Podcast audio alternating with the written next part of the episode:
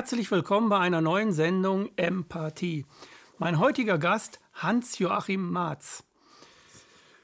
Hans-Joachim Marz, ihr kennt ihn alle aus KenFM oder aus Eingeschenkt TV oder aus Nuviso, ist äh, ein ziemlich bekannter äh, Psychologe, Psychiater, Mediziner, Arzt, der äh, es sich auch zur Aufgabe gemacht hat, die ähm, Gesellschaft, die Krankheiten oder die Desorientiertheiten, die Pathologie der Gesellschaft äh, da den Finger reinzulegen und zu sagen, äh, das ist auch, äh, das gehört auch dazu zu diesem Thema.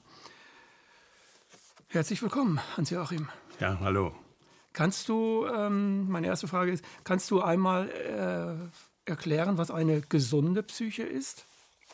Oh, das äh, wären mehrere Lehrbücher. Also unsere Psyche ist ja ein komplexes äh, Geschehen. Ähm, hirnphysiologisch, neurochemisch äh, und dann sozial. Also ähm, Denken, Fühlen, Handeln gehört zu unserer äh, Psyche.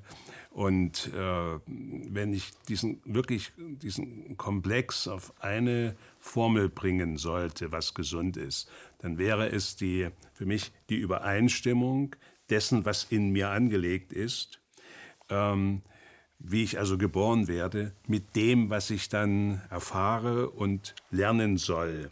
Und das ist ja eine der Hauptgründe, weshalb es oft so schwierig wird und äh, schief läuft, dass Kinder so behandelt werden, dass man ihnen vorgibt, das ist richtig, das ist falsch, das, so musst du sein, so sollst du werden. Und das nimmt nicht Rücksicht auf das, was Kinder wirklich brauchen äh, und wie sie sind. Also mhm. die Hauptaufgabe von Eltern wäre herauszufinden, wie ist denn eigentlich mein Kind? Ich will mein Kind erkennen und entdecken. Stattdessen gehen die Eltern, so wie dann die Gesellschaft auch, die Schule sowieso, so an Kinder heran. Ähm, wir haben eine Vorstellung, wie es richtig ist, wie du sein sollst, und das bringen wir dir jetzt bei. Und das ist im Grunde genommen die Hauptquelle, dass die Psyche verstört wird, dass der Mensch seiner selbst entfremdet wird. Mhm. Also wenn, wenn du das jetzt so sagst, die kleinen, also wenn ich so, ich stelle mir das jetzt so vor, so ein kleines Kind fängt an zu krabbeln, das ist bei jetzt ein eigenes Lebenserlebnis, fing, mein Sohn fing an zu krabbeln und steckte eine Bananenschale in den Videorekorder. Ja. Da war ich natürlich erbost und ja. nein, das geht nicht. Ja. Mein Kind guckte mich an, war ganz erschrocken und so. Und da habe ich zum ersten Mal darüber nachgedacht, äh, dass es da etwas gibt, was ich irgendwie nicht verstehe und was ich falsch mache. Also natürlich kann es den Videorekorder nicht kaputt machen, aber äh, ich reagiere eigentlich äh, völlig falsch, weil ich eine Wohnung habe, in der viel rumsteht. Naja, Moment, also ja? du hast zunächst, denke ich, richtig reagiert. Vielleicht zu heftig oder so, hm. dass das Kind erschrocken ist. Aber auch das gehört dazu, ähm, dass man Kindern zeigt oder sie lehrt, ähm, wo Gefahren sind oder wo Störungen entstehen können durch ein Verhalten, das sie noch nicht übersehen. Also ähm, dass Kinder begrenzt werden oder ihnen gesagt wird, nein, so nicht, äh, das ist jetzt falsch oder das bringt die und die Probleme mit sich, das ist auch notwendig. Mhm. Es gibt äh, gerade in den letzten ja, zwei, drei Jahrzehnten vielleicht auch äh, eine Tendenz, dass man äh, Kinder zu liberal äh, nimmt, also dass sie alles dürfen. Ähm, manchmal so peinliche Situationen, man geht mit einem kleinen Kind in ein Restaurant und dann fragt man, was willst du essen? Ja, oder, ja, und das Kind ist überfordert, statt hilfreich zu sagen, das und das wäre möglich und so weiter.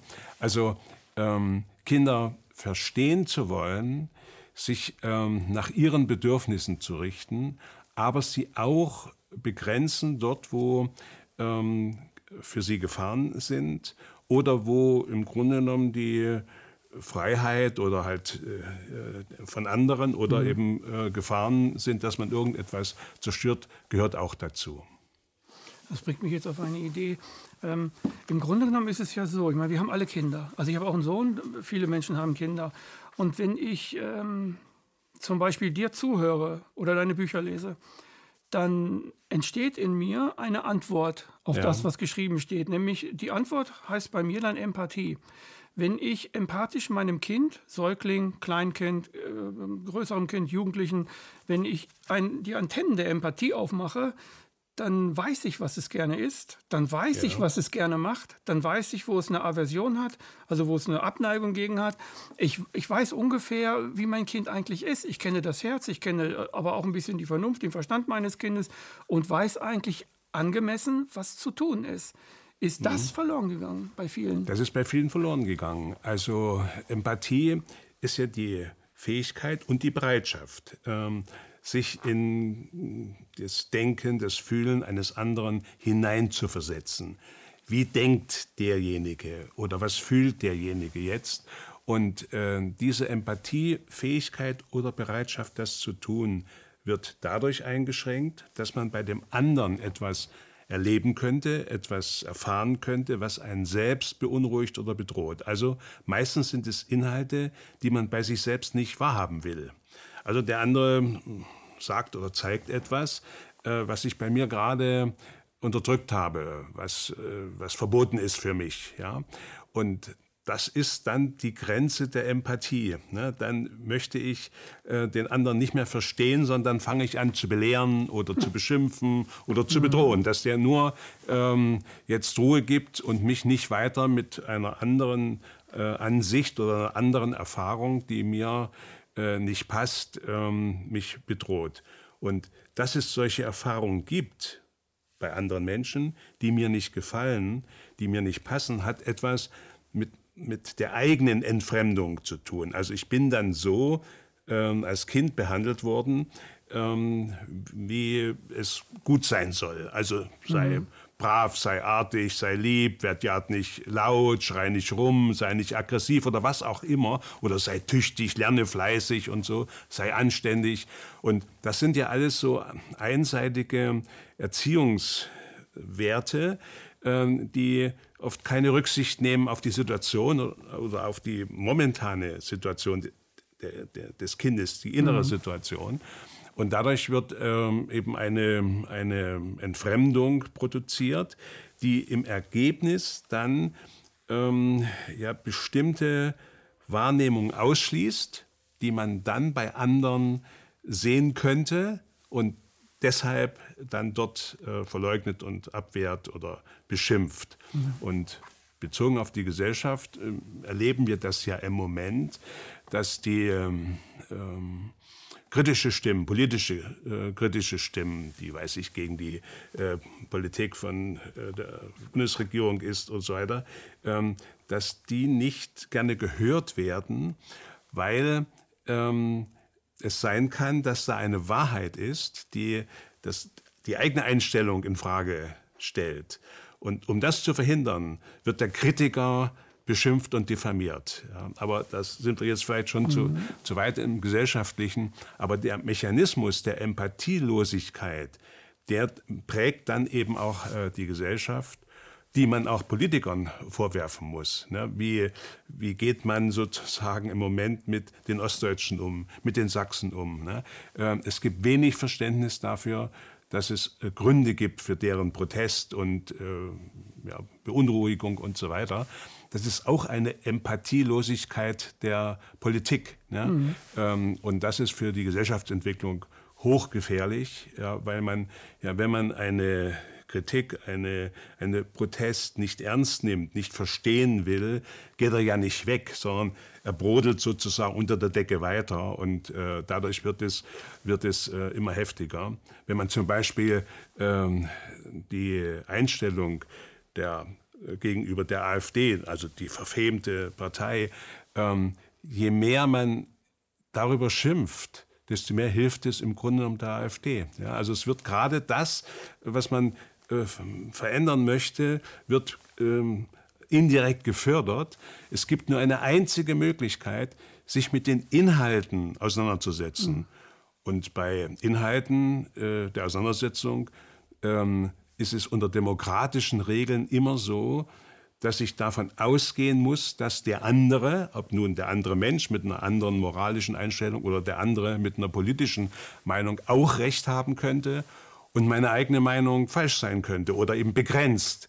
Das macht ja den demokratischen Disput aus, dass man eben austauscht und guckt, aha, so denkst du und so ist das, aha, da muss ich mal drüber nachdenken, äh, ist das, was ich denke, überhaupt noch äh, gut und richtig? Also das ähm, wäre die Chance für die Entwicklung in einer Gesellschaft und auch in, in persönlichen Beziehungen, ne? also die mhm. Empathie für den Andersdenkenden. Ja, Habermas. Also man sollte eigentlich den Diskurs führen. So, ja. ne? Also die Frankfurter Schule war ja nicht nur jetzt in Anführungsstrichen schlecht, sondern die hat auch gute Sachen hervorgebracht.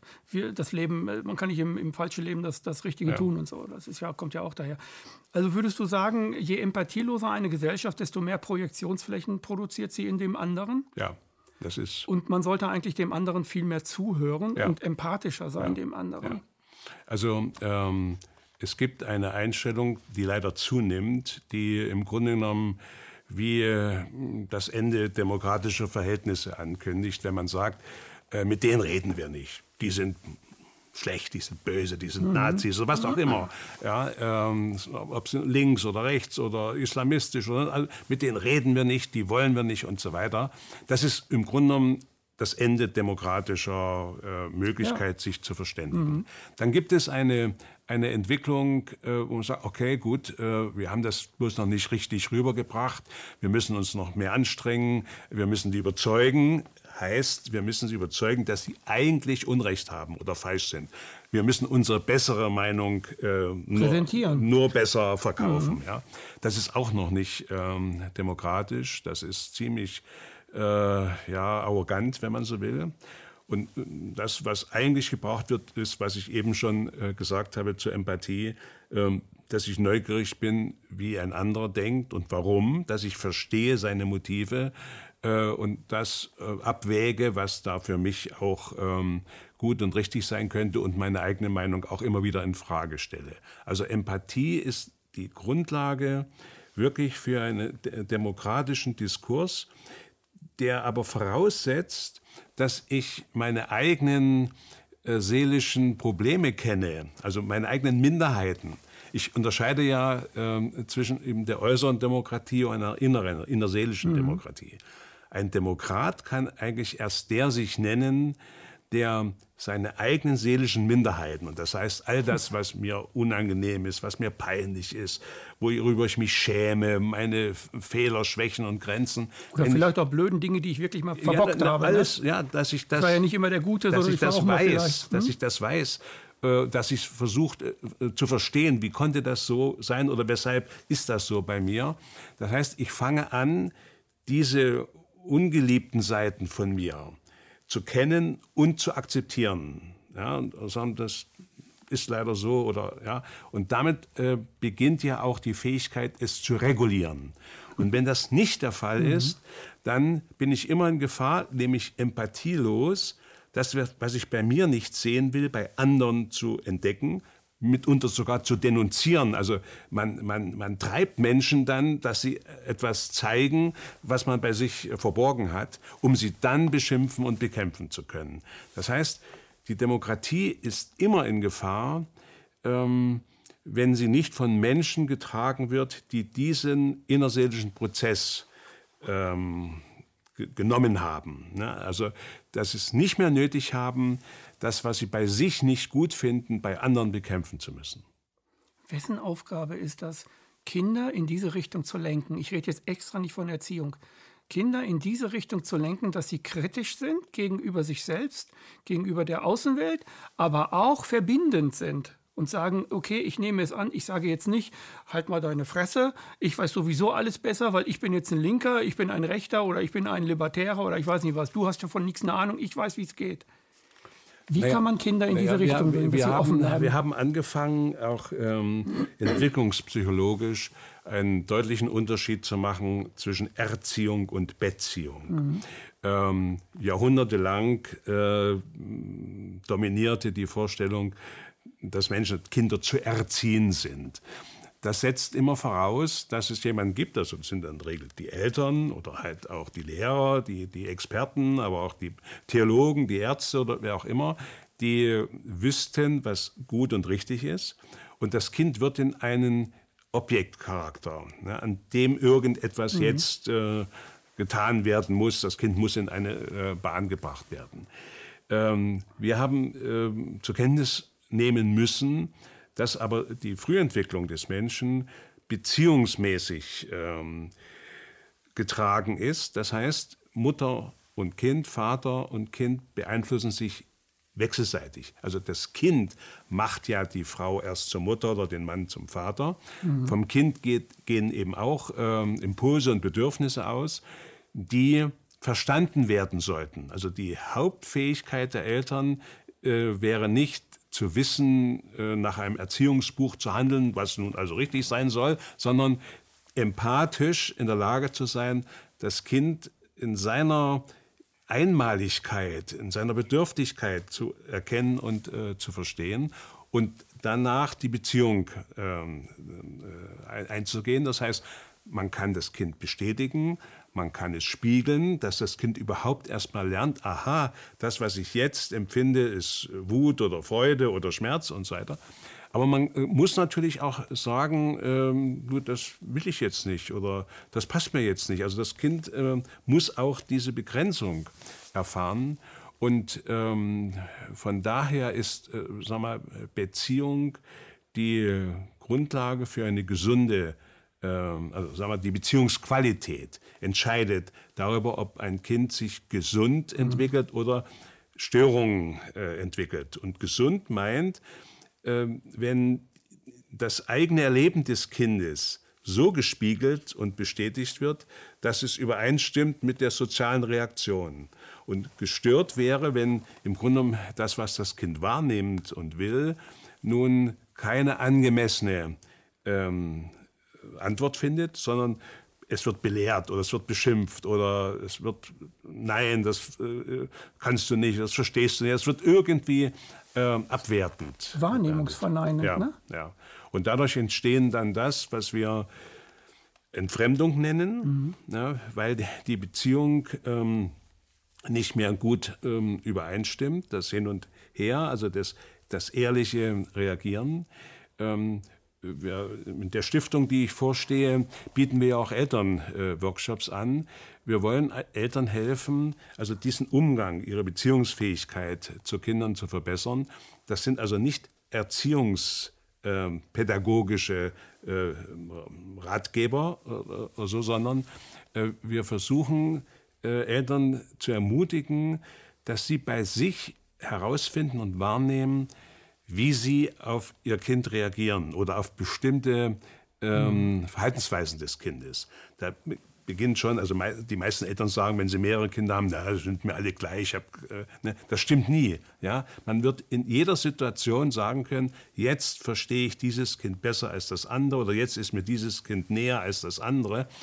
Genau das ist die Empathiekunst, die gefordert ist, weil die Kinder spüren das sowieso. Die, die Hauptprobleme, die Kinder entwickeln, äh, entstehen dadurch, dass sie etwas gesagt bekommen. Ja, ich, ich habe dich doch gern oder das mache ich nur aus Liebe oder äh, das musst du doch einsehen oder äh, irgendeine Begründung finden. Aber beim Kind kommt das nicht an. Wenn, wenn es gesagt wird, du, das mache ich nur als Liebe, beim Kind kommt nicht Liebe mhm. an, sondern es kommt Vorschrift an, es kommt Einengung, Gebot, Verbot an. Und aus diesem Zwiespalt zwischen dem, was eigentlich gewünscht wird, also geliebt zu sein, und dem, was dann real geschieht, äh, entsteht die Verstörung beim Kind. Und das wollen wir auch äh, Eltern nahebringen, dass sie authentischer werden, dass sie offener, ehrlicher werden, auch dem Kind gegenüber. Denn wir wissen, auch wenn sie jetzt mal äh, nicht gut drauf sind oder eine Situation nicht verstehen des Kindes oder äh, das nicht gut finden, wenn sie dann ehrlich sind, ich verstehe das jetzt nicht oder das will ich jetzt nicht oder das passt mir jetzt nicht oder ich habe jetzt keine Zeit für dich, ich habe jetzt keine Liebe für dich, mhm. für diesen Augenblick, ist das besser für das Kind, weil ja. Wahrnehmung und, und Inhalt übereinstimmen, ja. als wenn es eine solche geheuchelte äh, oder falsche Meinung bekommen. Wie reagieren die Eltern darauf, wenn die plötzlich erfahren, dass das jetzt äh, irgendwie Merken die, dass sie selber Defizite haben? Naja, dass sie an sich ja, arbeiten müssen? Ja,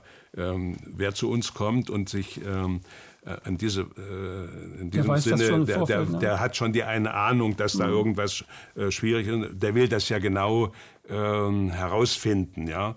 Äh, aber es ist eben ein, ein, kleinerer Teil der Eltern, die bereit sind, sich so äh, mit ihrem elterlichen Verhalten auseinanderzusetzen. Ich denke, der, der äh, große Teil von Eltern wird immer bemüht sein, die Kinder so zu erziehen, dass sie möglichst in dieses Familiensystem ungestört reinpassen und dann letztlich in der Schule, in der Gesellschaft gute, Noten äh, gute Mitläufer sind, was, gute was Noten willst du sind. werden, so. Hauptsache genau. und so weiter ja, gut genau, und so. Genau. Das heißt, es findet von den Eltern ist im Grunde genommen Erziehung nichts an oder was heißt nichts anderes, aber im, zum großen Teil auch ein, eine große Anpassung an Ja. das, was die Gesellschaft im Allgemeinen erwartet, Ja. weil du willst ja später auch mein Haus, mein Garten, meine Yacht, übertrieben formuliert jetzt, ne? aber ich möchte auch einen Besitz haben und so weiter. Du willst den, am Wohlstand teilhaben. Da eröffnen wir natürlich bei diesem Gedanken ein, ein Riesenproblem. Ähm, auf der einen Seite ist es ja auch notwendig und richtig, dass ähm, Kindern auch etwas gezeigt wird, wie sie äh, in eine soziale Gemeinschaft, letztlich in einer Gesellschaft äh, zurechtkommen ähm, und sie nicht von vornherein zum Außenseiter äh, zu erziehen.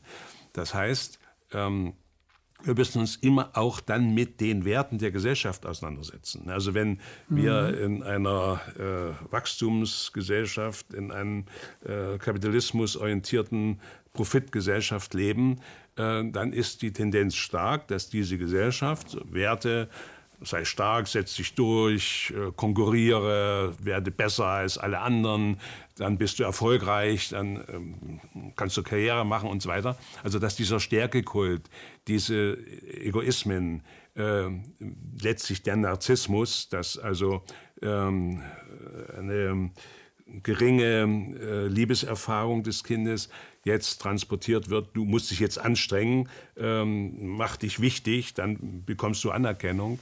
Das sind also praktisch die Werte der Gesellschaft und wenn wir die nicht kritisch anfragen ähm, und verändern im Grunde genommen, dann besteht immer das Problem, dass man, wenn man jetzt Kinder anders ähm, betreut, dass die natürlich in einen Konflikt mit diesen gesellschaftlichen Werten kommen aus meiner Sicht wünschenswert, aber für das Kind ist oft überfordert. Ja?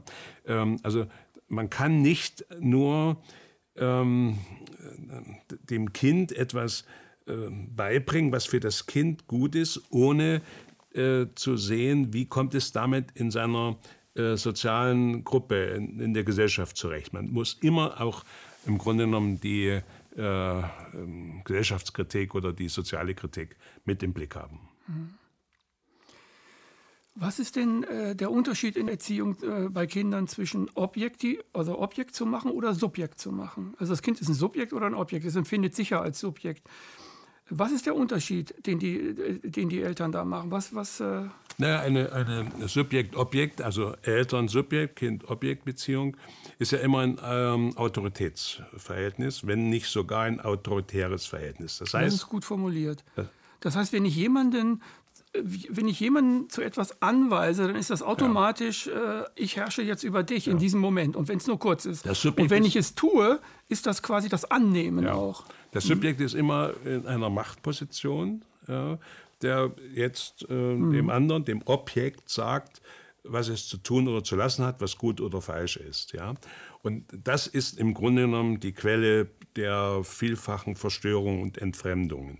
Eine Subjekt-Subjekt-Beziehung wäre also eine Wechselbeziehung, dass ähm, auch die Reaktion, die Bedürfnisse des Kindes adäquat wahrgenommen werden, darauf reagiert äh, wird, dass das Kind das Gefühl hat, ich werde verstanden äh, und ich werde auch in dem, was mir wichtig ist, erfüllt, befriedigt. Ja.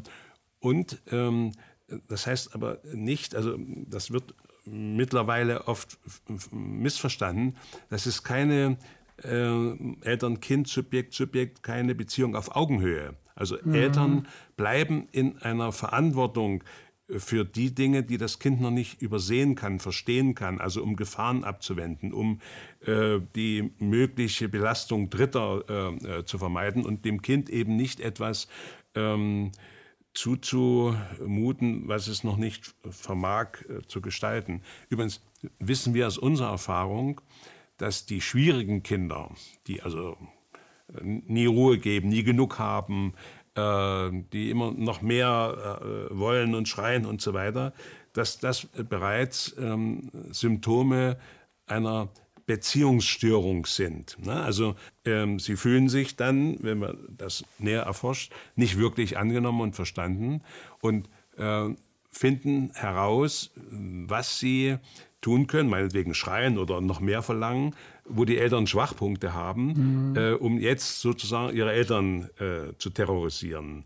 Also ähm, da bringt es nicht viel, ähm, dem Kind ein anderes Verhalten beizubringen, sondern es müsste diese Beziehungskonstellation verstanden und korrigiert werden und die Eltern im Grunde genommen in den Eltern geholfen werden, äh, ihr Kind besser zu verstehen dann ähm, korrigiere mich, wenn, wenn ich jetzt falsch liege, dann ist diese Terrorbeziehung, die ein Kind äh, anfängt, dann ist das quasi ein, ein, ein, ein Schrei nach Liebe.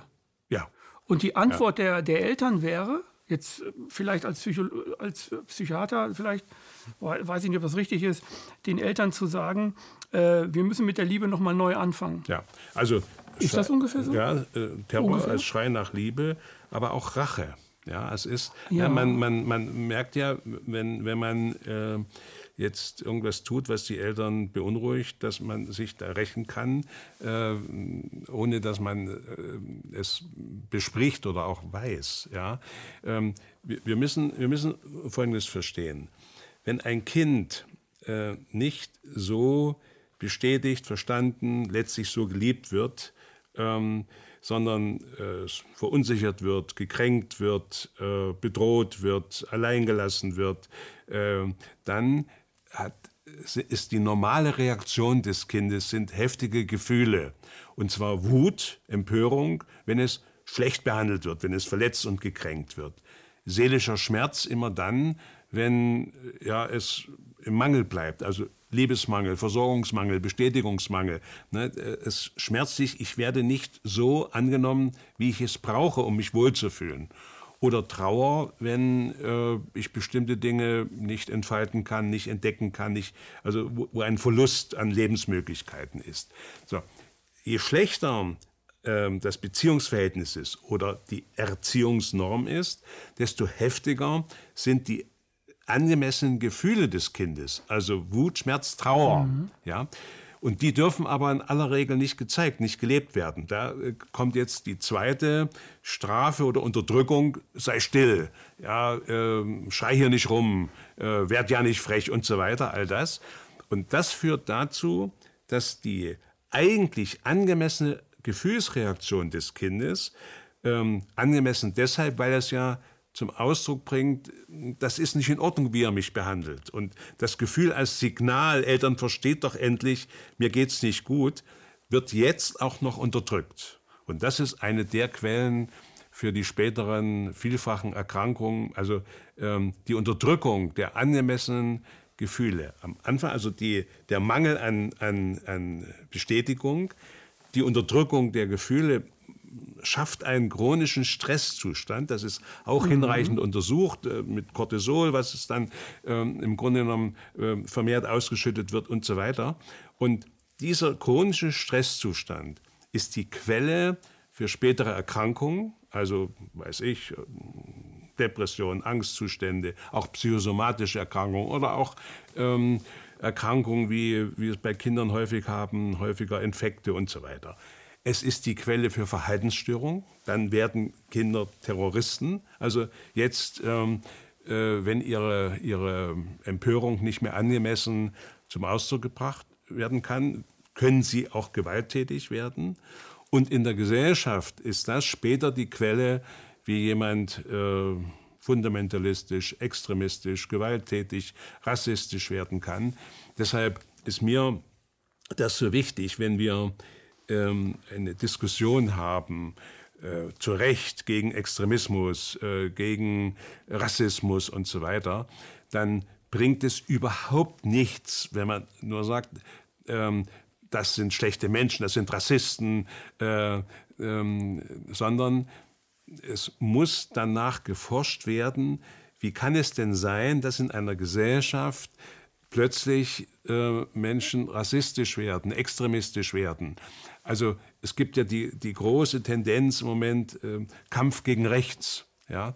Ähm, selbst wenn es stimmte, das muss man in Frage stellen, ja, äh, dass es so viel Rechtsextreme gibt, äh, die, die unsere Gesellschaft gefährden äh, würden, wäre doch die Frage, wie kann das sein? Wie kann das sein, dass plötzlich so viele Menschen äh, ja, rechtsextremistisch oder linksextremistisch oder fremdenfeindlich sind? Das muss doch etwas mit der Gesellschaft, letztlich mit der Erziehung, mit den Werten und Normen zu tun haben. Also ähm, zu proklamieren, wir kämpfen gegen die Extremisten, macht alles nur schlimmer, weil das ja auch wieder eine, eine Unterdrückung dessen ist, was äh, Extremisten ähm, zum Ausdruck bringen könnten. Mhm.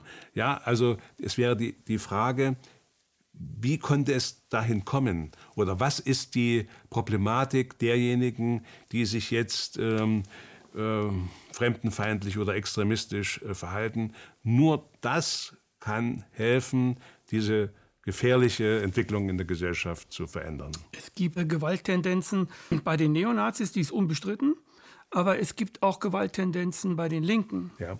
Und die ist bestritten. Das geben Linke nicht gerne zu. Ich höre sehr häufig den Satz, ähm, und der wird auf alle, die rechts sind. Also ich nenne das Bürgerliche auch rechts, aber das ist die Mitte. Das ist so, das ist eigentlich eine Mischung zwischen links und rechts. Die sind ja nicht, ähm, äh, kann man nicht mit Nazis gleichsetzen, aber die werden von, von vielen linken Gruppen gleich so, gleich so ähm, als Nazis dargestellt. Mit denen redet man nicht, weil die haben einmal die Tendenz gezeigt, bürgerlich zu sein, wollen wir nicht und so weiter. Meine Frage an dich sind diese gekränkten Kinder, die sind jetzt 14, 15, 16, orientieren sich in ihrem Leben. Finden sich die gekränkten Kinder in diesen Gruppen, weil sie ein Wir-Gefühl ja. haben wollen, weil sie im Grunde genommen Ersatzstrukturen suchen nach Papa und Mama? Ganz, ganz platt ja. gesagt. Und trennen die sich dann in beide Gruppen, links, rechts, Mitte, oben, unten, so politisch betrachtet? Finden wir sie da wieder je nach Pathologie? Also es ist ähm, ähm, in der Tat ein Prozess. Am Anfang steht immer das, was wir Frühstörung nennen, also die frühe Kränkung des Kindes. Mhm. Äh, eigentlich seine berechtigte Empörung, äh, seine berechtigte Aggression gegen die schlechte Behandlung durch Eltern, durch Grippesituationen, durch Lehrer, und Experten und so weiter. So. Ähm, wenn man jetzt im Gefühlsstau bleibt, dass man diese, diesen Gefühlsstau, was meinst du? Also, dass die berechtigten Gefühle der Empörung nicht äh, zum Ausdruck kommen dürfen. Mhm. Man, also in Werden zurückgehalten. Zurückgehalten kann man, äh, ich sage mal, Gott sei Dank krank werden daran, weil das eine Chance eröffnet, jetzt äh, dem Kind und später dem Erwachsenen mhm. zu helfen, das zu verstehen. Wenn nicht, ähm, äh, sucht ein Mensch in diesem Stresszustand jetzt ähm, andere Menschen, also eine Gruppe, äh, die ähnlich, sag mal, ähm, im Affekt äh, sich befindet und sucht jetzt nach äußeren Feinden. Das ist ja im Grunde genommen immer das Problem, dass die innere ähm, Aggression jetzt einen Außenfeind braucht, ne, um, um zu verbergen, dass ich als Kind eigentlich so schlecht behandelt worden bin brauche ich jetzt einen, einen Außenfeind und jetzt suche ich eine Gruppe, die ähnlich denkt und möglichst noch ähm, eine Gruppe, die Gewalt verherrlicht. Ja, Weil ich meine Energie loswerden muss. Wo ich, wo ich dann endlich dies äh, loswerden kann. Und ähm, dass man aber auf der Flucht sich befindet vor der eigenen seelischen Wahrheit, der, vor der eigenen, eigenen Kränkung, vor der eigenen Kränkung, vor der eigenen Not, vor der eigenen Bedrohung, das wird damit verborgen. Ja. Und dann sind, dann sind diese, diese Gruppen, egal wer das jetzt ist, die sind auch quasi identitätsstiftend. Ne? Ja. Also damit ähm, verbinde ich mich. Ja. Sind das Ersatzstrukturen? Ja, es gibt. Äh, also maladaptive Strukturen mh. so? Es gibt äh, äh, ein ganz zwingendes äh, Grund, soziales Grundbedürfnis des Menschen, mhm. dass man dazugehört, dass man ähm, sich beheimatet in einer äh, äh, Situation und äh, mit Menschen, wo man sich auskennt, wo man, wo man ähm, seine Rolle hat, wo man seine Bedeutung hat, ähm, wo man äh, eine äh, ähnliche Orientierung hat, also wo man sich nicht ständig erklären muss, na? wo man äh, sich verstanden fühlt. Und äh, dieses Grundbedürfnis dazuzugehören, kann eben auch missbraucht werden. Das ist ja für mich äh, daraus mit dem Begriff der Normopathie, also der mhm. Mitläufer, der, äh, weil er irgendwo dazugehören will und im Dazugehören auch Bestätigung sucht und auf keinen Fall ausgegrenzt sein möchte, dieses Bedürfnis ist so groß, dass man sogar äh, in Gefahr ist, eine, äh, zu einer Gruppe sich äh, dann zu zählen, die absolut pathologisch ist, die Verbrechen begeht. Ja, also das, das muss man wissen, dass ähm, das Bedürfnis des Menschen so groß ist, äh, dazuzugehören, dass man dann auch gar nicht mehr ähm, so sehr kritisch überprüft, äh, ist mhm. das noch in Ordnung, äh, die Gruppe, in der ich bin. Also ähm, die äh, Dazugehörigkeit. Und wenn diese Gruppe jetzt, um ihre eigene äh, Problematik zu vertuschen, jetzt andere benennen kann und findet, das sind die Bösen. Die Feinde, ne? Das sind die Feinde. Ne? Das hat es schon immer gegeben. Ne? Erinnern wir uns, das war der, äh, bei den Kommunisten der ja. Klassenfeind oder der Erzfeind. Ähm, es ist ja seltsam, dass die Demokratie dazu neigt, genau das Gleiche zu ja, tun. Eben. Ja, eben. Und, und das ist äh, für mich insofern ein schlimmes Zeichen, weil damit im Grunde genommen die Krise unserer Gesellschaft deutlich wird. Also wenn wir jetzt zunehmend wieder Feinde brauchen, ähm, und das ist ja, ist ja nicht, nur jetzt, so äh, nicht nur die Außenfeinde, sondern ja. auch innerhalb unserer Gesellschaft. Alle Kritiker äh, werden zu Feinden, werden zu Populisten, zu Nazis und so weiter. Das ist für mich ein Symptom, ein Hinweis, dass die Krise der Gesellschaft nicht mehr ähm, ja, wahrgenommen werden, nicht mehr verstanden werden. Also die Krise der Gesellschaft besteht auch darin, dass wir zunehmend ähm, Probleme haben, die ungelöst sind. Also was wird aus der Finanzpolitik? Wie, wie, stabil ist der Euro noch? Was wird aus Europa, das äh, gespalten ist? Was wird aus der Energiewende? Was wird, Oder aus dem transatlantischen Pakt? Amerika, wird, Europa, genau, Deutschland. Genau, Trump will genau, das nicht mehr. Ja, ähm, wie, wie, was, was, droht an Arbeitsplätzen mhm. verloren zu gehen? Was wird mit der Digitalisierung? Was wird mit der Migration, die absolut ungelöst ist? Ich bringe das mal ja. anders auf den Punkt. Dann kommen wir auch auf ein anderes Thema, was ich so favorisieren möchte für heute wird diese innere Pathologie zu einer, zu einer nach außen drängenden, überschwappenden Pathologie der ganzen Gesellschaft? Das ist, ähm, Dass die inneren ja. Kränkungen der Menschen ja. einfach nicht mehr genügend ähm, aufbereitet werden, ja. genügend wieder ähm, ja, äh, gesund gemacht werden, sage ich jetzt mal ganz platt. Und da das nicht geschieht, finden diese, diese, diese, dieser, dieser überkochende Kessel, der, der schwitzt das quasi aus. Diese ganze Unzufriedenheit, dieses ganze, wir kämpfen jetzt gegen die, weil das hat es vor ein paar Jahrzehnten, also vor, ja. vor, vor einem Jahrzehnt nicht so gegeben. Ja. Das ist genau meine Position. Und zwar jetzt weltweit, auch wie NATO. Ja. Hm? Also äh, darauf deutlich zu machen mit dem Begriff der Normopathie. Ja, genau. Ähm, das ist ein sehr toller das? Begriff ja, übrigens. Was, was, was heißt das? Ist das Pathische, das Gestörte äh, wird nicht mehr wahrgenommen, sondern für normal gehalten. Ja. Normopathie. Nur deshalb, weil eine Mehrheit äh, der Menschen, also der Mainstream äh, oder die durch politische ähm, Interessen oder ökonomische Interessen sich durchsetzen, die Mehrheit eine Richtung für richtig halten, für normal halten. Und das Schlimme daran ist eben, dass ähm, Hochpathologisches für normal gehalten werden kann. Das haben wir im Dritten Reich gehabt, das, waren, das haben wir im, in, in, im Sozialismus der DDR gehabt und äh, das sehe ich heute auch wieder in unserer narzisstischen Gesellschaft. Ja, also das, das, ähm, das, das Hauptproblem der narzisstischen Gesellschaft ist, dass wir immer mehr, immer größer äh, materiell wachsen wollen und dabei die Beziehungen vernachlässigen. Ähm, und äh, der Kampf um Profit, um materiellen äh, Zugewinn äh, ist zunehmend zerstörerisch im Sinne von, es gibt eine Spaltung Immer mehr Leute werden auch herausgedrängt. Ähm, die Produktion wird kriminell. Ähm, die ähm, soziale Sicherheit geht verloren. Also diese, die Folgen dieser normopathischen, narzisstischen Entwicklung schafft erhebliche Probleme, Krisen. Und jetzt wird im Grunde genommen äh, erkennbar, äh, dass viele Menschen nicht in dem Sinne eine innere Demokratie entwickelt haben, sondern ähm, die, unsere Gesellschaft ist eine von 45 von den Siegermächten verordnete äußere Demokratie, ohne dass äh, dafür gesorgt wurde, dass die Menschen sich auch innerseelisch, so wie vorhin beschrieben, äh, entwickeln können. Wenn es nur eine äußere Demokratie gibt und nicht von den Menschen innerseelisch getragen wird, muss im Grunde genommen die Demokratie ähm, eine Meinungsvielfalt behalten. Das heißt, dass die Einseitigkeiten, die Verstörungen, die das mit, mitunter ja, äh, komische Verhalten von Menschen, ihre Eigenarten, äh, die müssen sie in der Waage halten.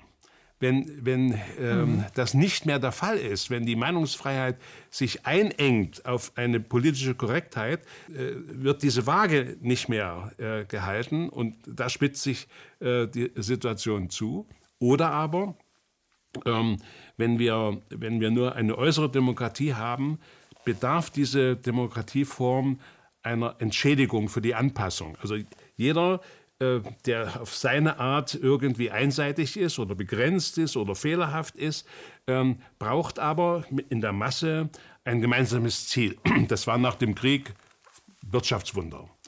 Das war in der DDR die Idee Frieden und Sozialismus. Also wir sind die neuen, besseren Menschen. Und ähm, mit, dem, mit dem Wohlstandsversprechen äh, äh, hat das lange Zeit gewirkt und wirkt heute nicht mehr. Also ne, das, sowohl der Wohlstand für alle wie die Sicherheit für alle ist nicht mehr garantiert. Das macht im Grunde genommen die Gesellschaft so äh, explosiv. Und äh, wir haben jetzt ein, ein, ein, eine nächste äh, den Versuch, uns wenigstens moralisch zu überhöhen. Deutschland ist im Moment der Moralweltmeister, dass alles humanitär gerettet wird und so weiter.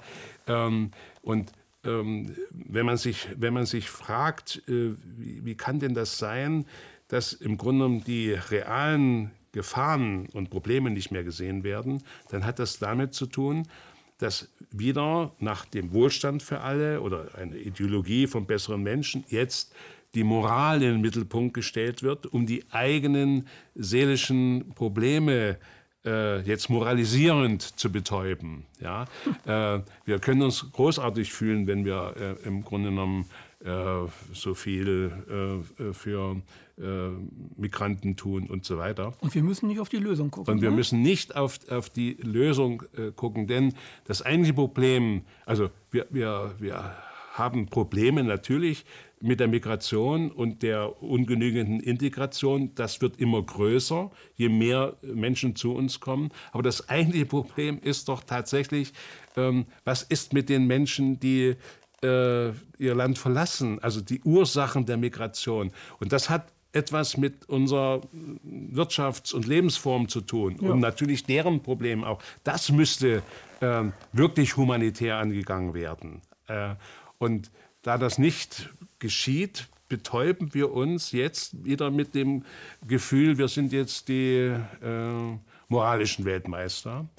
Ähm, und ähm, das ist nochmal, also äh, wir brauchen in einer, äußeren Demokratie einen gemeinsamen Wert, äh, der uns entschädigt für die Anpassung.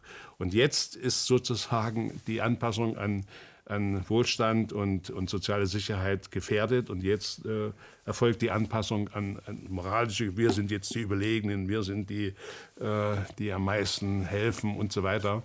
Ähm, und übersehen wird im Grunde genommen die äh, gesellschaftliche Problematik, die Fehlentwicklung, die neue Normopathie, die narzisstische Normopathie. Im Grunde genommen stehen wir vor der Frage, wie können wir anders als bisher besser weiterleben. Mhm. Also ohne den materiellen Zugewinn in den Mittelpunkt zu stellen. Und das ist eine Frage, die kann keiner beantworten für mich ist es eine, nur eine Tendenz, äh, wo ich äh, den Begriff der Beziehungskultur eingeführt habe. Also äh, wenn es gelingt, dass äh, Menschen unterstützt und ermutigt werden, besser miteinander äh, zurechtzukommen, besser zu kommunizieren, mehr füreinander da zu sein. Und das ist wieder äh, eine Frage dann, wie Kinder behandelt werden. Dann haben wir eine größere Befriedigungsmöglichkeit, als wenn man sich ständig wieder was Äußeres leisten möchte, was kaufen mhm. möchte oder was äh, äh, jetzt was erleben möchte, was mit Geld verbunden ist. Ja? Also äh, das wäre für mich im Grunde die Tendenz, die mhm. anzustreben wäre. Gucken wir uns mal ähm, die drei Pathologien an, die das alles verursachen. Das ist zum einen, wie wir ich mache das jetzt ganz schnell, weil du das auch schon äh, explizit gesagt hast, wie wir zum einen Kinder zu Objekten machen. In der Schule werden Kinder auch zu Objekten gemacht. Auf der Arbeitsstätte werden zum Objekt gemacht die Menschen. Also das Objekt, das ja. Verobjektivieren des einzelnen Menschen, ja. der seine Bedürfnisse hat, der kanalisiert das dann in Frust, Ärger, Aggressivität, Gewalt etc. Bis zum Normopathen, ja. bis zum Individuum, das zum Normopathen wird. Dann gibt es die zweite Ebene. Das ist die, dass der Mensch Kriege führt. Soldaten und so weiter, um das Wirtschaftssystem da reinzubringen. Das kommt aus der normopathischen äh, Gesellschaft, dass ja. diese Bedürfnisse nicht ja. immer. Und dann kommt die dritte Ebene, das ist die Zerstörung der Umwelt. Ja. Also wir haben drei Pathologien, also diese, dieses Ganze, dass, dass, dass wir Menschen zu Objekten machen, ja? dass wir zu Normopathen werden. Das führt dazu, äh, wir tragen das weiter in unsere Kinder, weil wir uns dessen nicht bewusst sind, erziehen das Objekt und so weiter. Dann gehen wir in die Kriege, weil wir glauben, der Wohlstand muss so weitergehen und wir müssen die Rohstoffe haben, wir müssen die Währung stabil halten und so weiter. Wir wollen weiter, also der Westen möchte weiter die Welt dirigieren. Ja. Und das Dritte ist, und das ist äh, genauso tragisch wie, wie Kriege führen, wir führen Krieg gegen die gesamte Natur, ja. indem wir sie ausbeuten, verschmutzen, Klima verändern und so weiter die ganzen Lebensbedingungen machen. Und das einzig und allein aus dieser, Einz ja. aus dieser Pathologie heraus, dass wir einfach nicht begreifen wollen, dass wir Menschen nicht, nicht bloß zu Objekten machen dürfen. Ja. Du sagst und die inneren, die innere Liebesbedürftigkeit, ja. die innere, ich, für mich nenne ich das immer die innere Menschlichkeit, ja. Menschheitsfamilie jetzt von Daniele Ganser, diese innere Menschlichkeit, wenn wir die, wenn wir die durch Empathie durch Empathie zu führen, hinbekämen. Ich glaube, ein empathischer Mensch, ein Mensch, der seine Menschlichkeit lebt, ja. seine Empathie, ich, ich wüsste gar nicht, warum ich in den Krieg gehen sollte. Ich wüsste auch gar nicht, warum ich dir jetzt Böses tun sollte. Wüsste ich überhaupt nicht. Genauso ist es. Also die drei Sachen hängen zusammen. Kinder, die zu Objekten gemacht werden, das heißt, sie werden nicht um ihrer Selbstwillen verstanden und akzeptiert, äh, erfahren eine narzisstische Kränkung. Die narzisstische Kränkung muss im Außen ausgelebt werden. Dadurch entsteht ja dieses ganze Streben nach immer mehr äh, materiellem Gewinn, nach immer mehr Stärke und Größe. Ich breche hier mal ein, weil das oft oft immer in eine Richtung gesehen wird. Das wird dann an die, an die, äh, an die Rechten oder an die Libertären. Ja. Ich glaube, dass jede Gruppe diese Pathologie hat. Auch die Linken, auch die Libertären, auch die Rechten, weil sie ihre Meinung einschließen ja. und vergraben und den Schlüssel zur, zur, zur Veränderung oder zum, zum anderen vielleicht äh, einfach wegwerfen Dieses, und sagen, ich stelle mich jetzt über dich. Ja. Ich habe die Meinung und das ist jetzt so. Und nur so geht es. Dann ist jeder gleich ein Depp. Dieses Modell kann man für die ganze Gesellschaft äh, mhm. sagen. Die ganze Gesellschaft leidet darunter. Und jetzt sind wir wieder genau an dem Punkt. Weil das die Mehrheit nicht wahrhaben will, brauchen wir jetzt Feinde.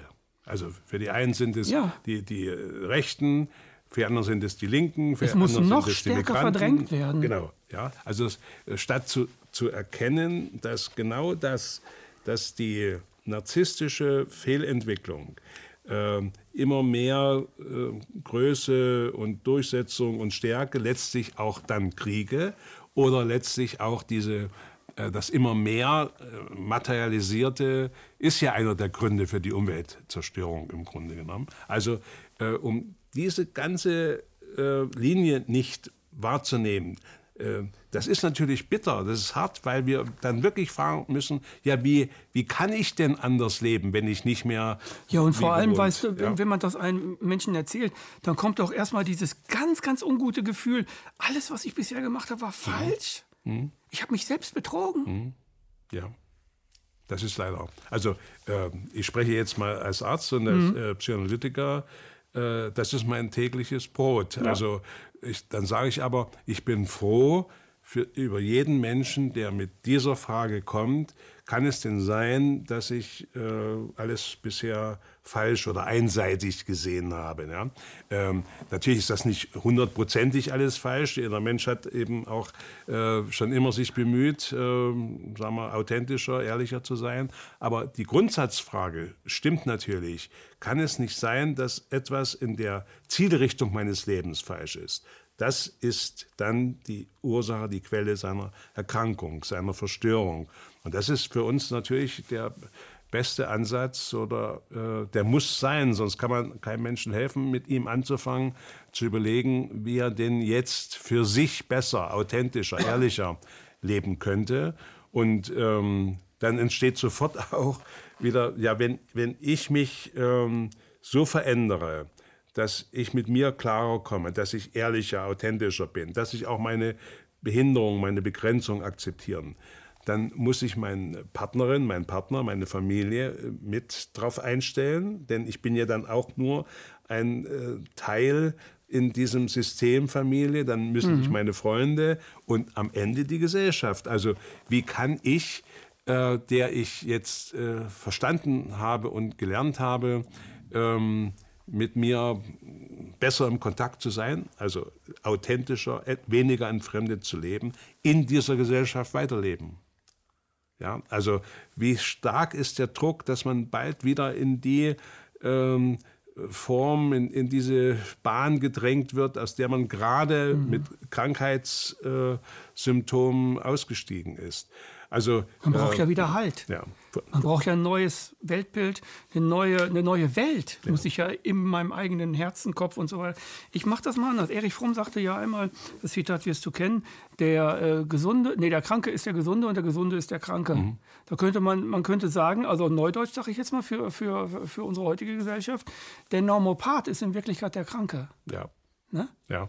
Und der, Aber er hält sich für den Gesunden. Und der, der anfängt an seiner Normopathie zu leiden, ist der, der in, zur Gesundheit strebt. Also der erkennen will, was ist äh, eigentlich verstört, gestört an mir, an meiner Entwicklung, was ich bisher für normal gehalten habe oder von anderen für normal gehalten wird. Ich bin ja mitunter für ein äh, für mich verstörtes, verstörendes Verhalten ausgezeichnet worden. Ich bin daran reich geworden, ich bin damit berühmt geworden oder habe Macht bekommen. Ja? Also plötzlich werden all die Dinge, die so erfolgreich ähm, gelaufen sind, in Frage gestellt. Äh, und äh, da kriegt man immer mit, wie, wie schwierig das ist, ähm, dem einzelnen Menschen zu helfen, geschweige denn das in der Gesellschaft als Erkenntnis äh, äh, durchzusetzen. Jetzt sage ich das äh, auch mal als Therapeut. Wenn einem das gewahr wird, dann fühlt man sich verdammt missbraucht von dem System oder von der Gesellschaft. Mhm. Man wurde ja auch, Belohnung, du hast es angesprochen, man wird dafür geadelt, man bekommt dafür einen Titel oder eine Auszeichnung oder man bekommt dafür eine Lohnerhöhung oder man bekommt dafür da und da ja. Anerkennung, ja. weil man das und das gemacht hat. Das, also die Gesellschaft missbraucht eigentlich auch ihre Mitglieder. Ja, ja. Das sind die eigentlichen Fragen, die wir haben, statt uns. Die wir stellen müssen, ne? Äh, äh statt uns so im, im Geschwisterkrieg äh, links, rechts, links, rechts, oben, unten, unten. Also Stadt, Land, Mann, Frau, das sind ja äh, die, die neuen. Alle Stellvertreterkriege, ja, ne? Alle Stellvertreterkriege, ja. Äh, genau diese Frage müssten wir beantworten. Und da gibt es keine einfache Antwort und, und so, aber. Die ähm, tut mir ja weh. Ja. Als ich das erste, also ich habe ein, ein, Buch geschrieben, Fratze der Gewalt, da habe ich auch über 9-11 geschrieben. Und da habe ich reingeschrieben, jetzt stellt euch doch mal vor, weil ich wollte auch Mitgefühl haben für die Leute. Ich wollte nicht immer sagen, das sind die Blödscheife, äh, sondern Mitgefühl mit den Menschen haben, die vielleicht nicht dran glauben wollen. Weil jetzt stellt euch doch mal vor, was passiert, wenn, wenn ich ein US-Amerikaner bin, ich habe George Bush gewählt, weil ich irgendwie dachte, der macht was mit Freiheit oder der ist ein guter. Und auf einmal erfahre ich, dass, dass das echt ein Henkermeister ist. Ja. Ich erfahre, dass der das gemacht hat mit Leuten, die die gleiche Nationalität haben wie ich. Ich hätte dort arbeiten können, meine Frau. Was wäre gewesen? Ja. Und das ist ein tiefer Schmerz, wenn man das erfährt. Ja. Man kann das nicht einfach nur mit dem Verstand lösen. Das wollte ich damit sagen. Und wenn man das nur mit dem Verstand löst, ja, okay, ist eine mathematische Gleichung, ja. aber wir müssen das ja emotional machen. Ja. Weil das macht ja unser Wesen aus, das ist ja unser Herz, unser Gefühl. Wir haben uns vorhin mal kurz darüber äh, verständigt, auch über unsere Eltern, mhm. ähm, über das Schweigen nach dem Krieg, ja? über die Unfähigkeit, äh, kritisch zu reflektieren. Oder den Schmerz zu, ja, zu benennen. Das hat damit zu tun, äh, dass äh, die meisten irgendwie beteiligt waren, irgendwie erkennen mussten, sie haben sich falsch verhalten. Ähm, eigentlich eine bittere, schmerzliche Erkenntnis.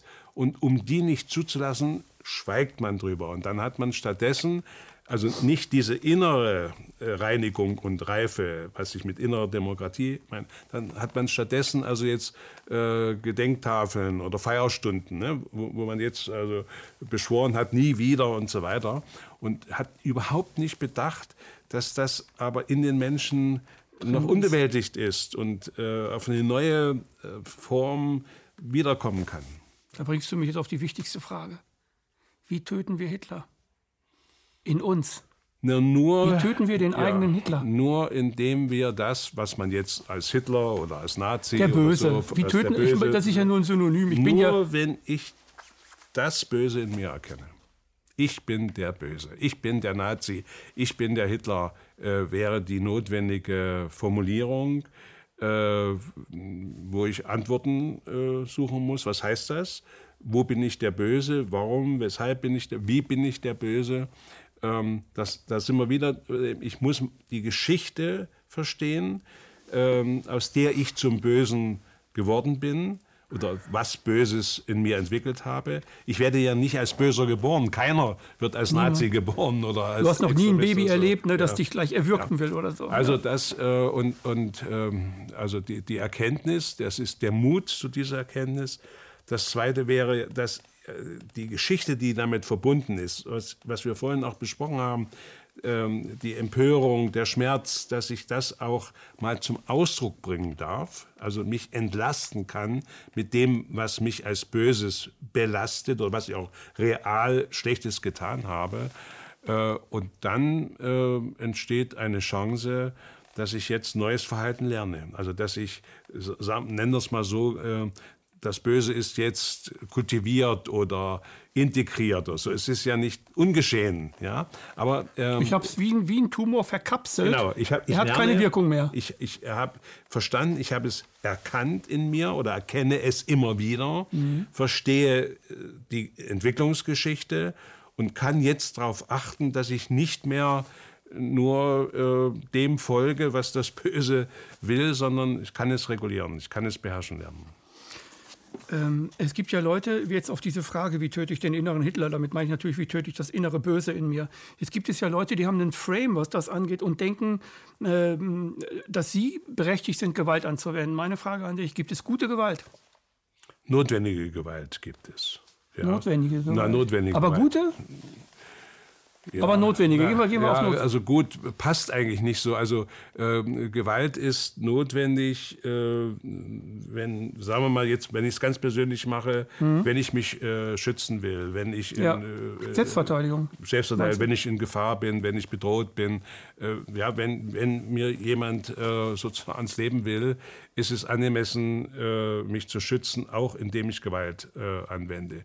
Es gibt sicher viele, viele schwierige Fragen dabei, ähm, wo Gewalt dann angemessen ist. Gut, nicht, kann ich eigentlich nie finden, dass es gut ist, aber notwendig zum Selbstschutz. Und äh, meinetwegen auch eine Gesellschaft muss äh, ähm, zur Gewalt fähig sein. Also äh, der Gesetzgeber, ja. Äh, äh, das mhm. Gewaltmonopol zum Schutze äh, der Menschen, die äh, praktisch in, in, in, diesem Staat leben. Ja, ähm, Polizeigewalt und ja, sowas, ne? das ist alles legitim. Das, ja, ja, das ist äh, legitim und notwendig. Und natürlich äh, steht immer wieder die Frage, wenn, was ist los, wenn die Gewalt in der Gesellschaft zunimmt? Ja? Mhm. Also wenn immer mehr ähm, notwendige Gewaltanwendung äh, vorkommt. Also meinetwegen durch Polizei oder am Ende auch durch das Militär. Was ist da schiefgelaufen? Ja?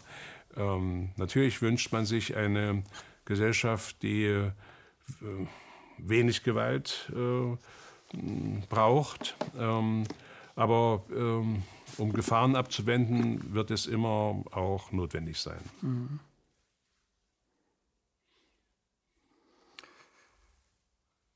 Was bedeutet für dich eine friedliche Gesellschaft?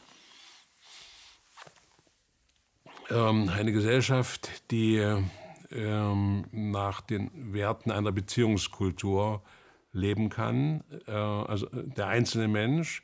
Und äh, das heißt, dass der einzelne Mensch sagen kann, ich weiß, wer ich bin, äh, wer ich bin, was ich kann und was ich nicht kann, also auch die Grenzen.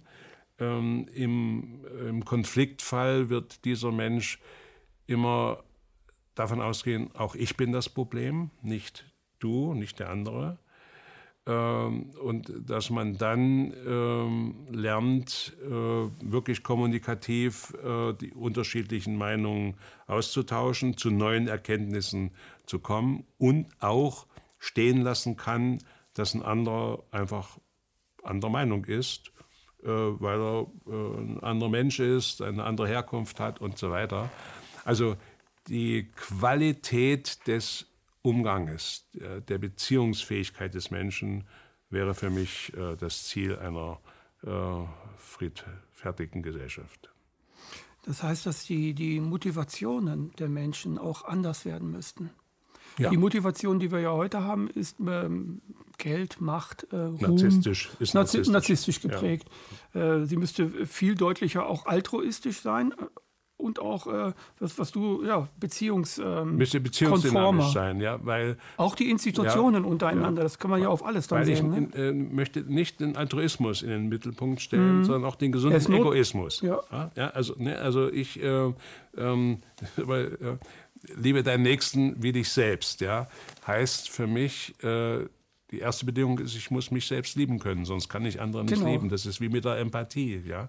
Und ähm, Beziehungskultur zählt dann natürlich auch, dass ich ähm, ja, äh, egoistisch meine eigenen Bedürfnisse kenne und auch äh, zu kommunizieren verstehe, sie durchsetzen kann oder auch mal nachgeben muss, Kompromisse finden muss und äh, altruistisch äh, sein kann, sagen, okay, ich will dich verstehen, deine Position, deine Hintergründe und genauso damit um, ich kann das äh, tolerieren oder sogar unterstützen oder ich kann äh, mich abgrenzen, aber für dich ist das in Ordnung. Also äh, das wäre ein anderer äh, Umgang, ähm, als wir ihn heute äh, dominiert haben und gelehrt bekommen, dass man sich immer durchsetzen muss, dass man immer mhm. besser sein muss mhm. als der andere. Äh, nein, für mich äh, geht es um Verständigung. Und jetzt weiß ich wieder als Psychotherapeut, wenn es gelingt, dass Menschen sich selbst besser kennen und verstehen können und kommunikativ mit anderen Menschen sich besser äh, äh verständigen können, dass das ein hohes hohen Grad an Befriedigung hat. Viel mehr, als wenn man schon wieder angeben kann, was ich Tolles alles geleistet habe. Mhm. Ja. Du bist dabei, ein Buch zu veröffentlichen, ein neues. Ende des Jahres kommt es raus. Möchtest du was dazu sagen? Naja, es wird heißen, äh, das gespaltene Land. Äh, ich will genau das, wir haben sehr viel darüber gesprochen heute. Ähm, wir haben äh, zunehmend eine Spaltung, mhm. ja, also schon gesagt, ne, arm-reich, alt-jung, Land-Stadt, äh, Ost-West, Mann-Frau, äh, Globalisten, Traditionalisten und so weiter. Ähm, und dass diese Spaltung, Spaltung ist ja äh, für den äh, Psychoanalytiker ein primitiver Abwehrmechanismus. Das heißt, wir neigen immer zur Spaltung, äh, indem also ich gut, du schlecht oder ich richtig, du falsch und so weiter. Das heißt, dass ich bestimmte äh, Dinge bei mir selbst nicht wahrhaben will, die verleugne ich, verdränge ich, um sie dann bei anderen äh, projektiv zu bekämpfen, dass äh, diese Spaltung, äh, die ich zunehmend äh, diagnostiziere in unserer Gesellschaft, ein Symptom für die Gesellschaftskrise ist. Wir haben viel darüber gesprochen, mhm. um was es eigentlich gehen müsste. Mhm. Und äh, weil wir das nicht wahrhaben wollen, weil es schwierig, bitter ist, schmerzlich ist, geschieht diese Spaltung und wir sind in Gefahr, in Bürgerkrieg, äh, Bruder, Geschwisterkrieg oder eben neue äh, Feindbilder zu suchen äh, um dann dort ähm, sich auszutoben, um ja nicht die notwendige Einsicht in die äh, Veränderung. Also eine gespaltene Gesellschaft steht sich selbst auf den Füßen. Ja. Die Und kommt nicht mehr sich. vor, Ja. vorwärts, sie hat kein Gemeinschaftssinn, Leugnet die notwendige Entwicklung. leugnet die notwendige Entwicklung, Ja. die, über die wir heute viel Ja. geredet haben. Hans-Joachim, ich danke dir für dieses super Gerne. Gespräch. Ja. War toll. Ich möchte euch diese beiden Bücher, die ihr sicherlich schon kennt, möchte ich euch ans Herz legen. Das ist einmal Das falsche Leben. Hier schreibt er viel, schreibt hat sie auch immer viel über die Normopathie und über die narzisstische Gesellschaft. Ein etwas älteres Buch schon, aber immer noch aktuell. Ja, Quintessenz dieses Gespräches ist und bleibt Empathie. Wichtig ist, die Empathie für sich, aber auch für andere zu entwickeln, sie rauszuholen, sie zu leben. Ich danke euch fürs Zusehen. Bis zum nächsten Mal.